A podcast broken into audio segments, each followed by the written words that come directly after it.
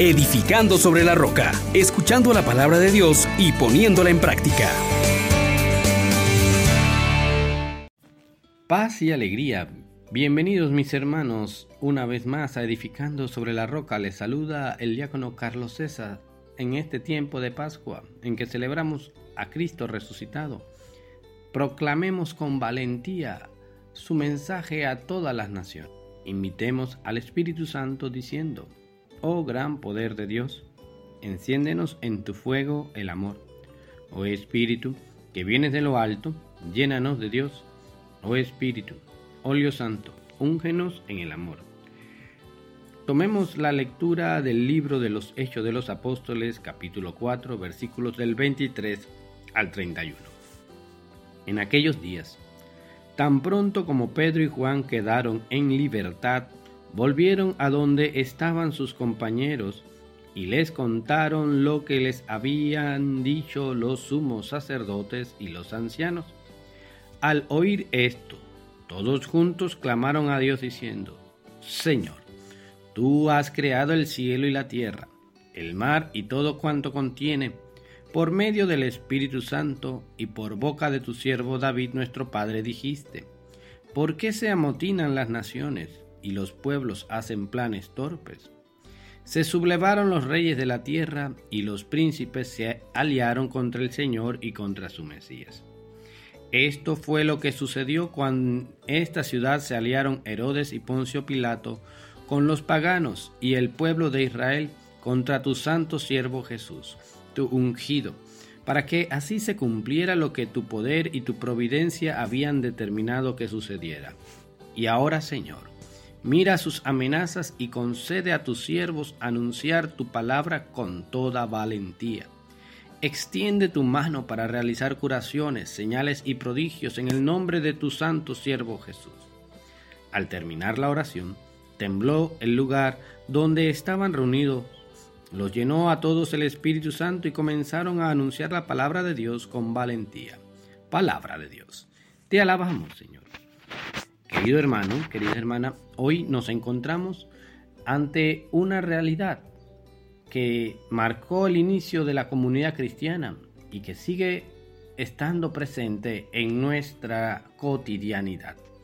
Y es que ante el mensaje de Jesús, que libera, que transforma, que proclama la dignidad del ser humano, hay una oposición real entre las autoridades, entre los que gobiernan, entre aquellos que quieren seguir manipulando al pueblo para que viva como esclavos.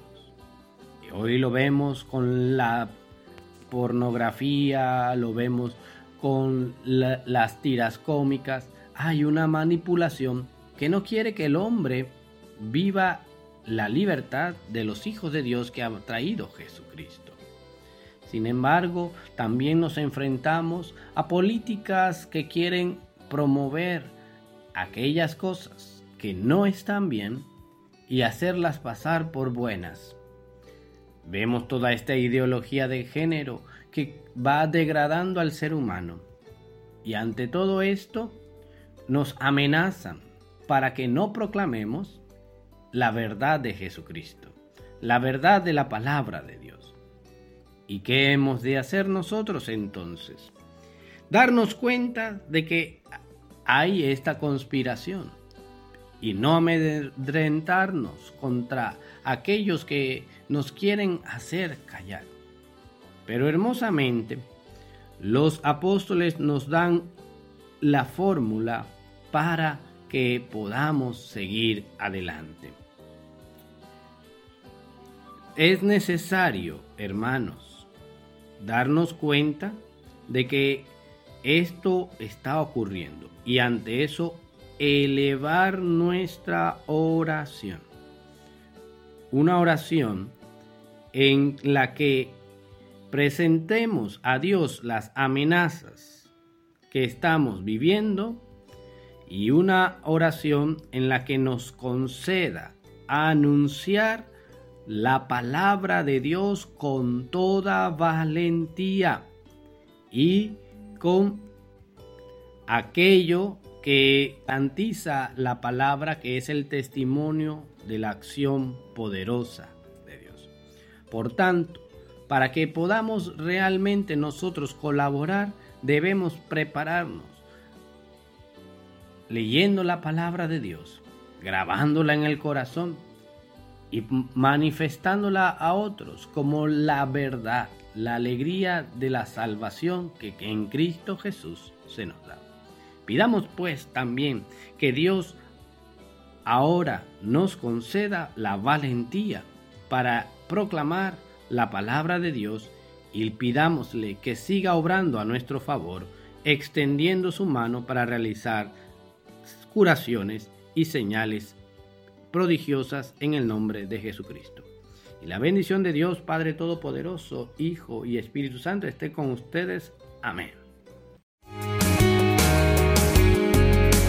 Les exhortamos, hermanos, por la misericordia de Dios, que pongan por obra la palabra y no se contenten solo con oírla.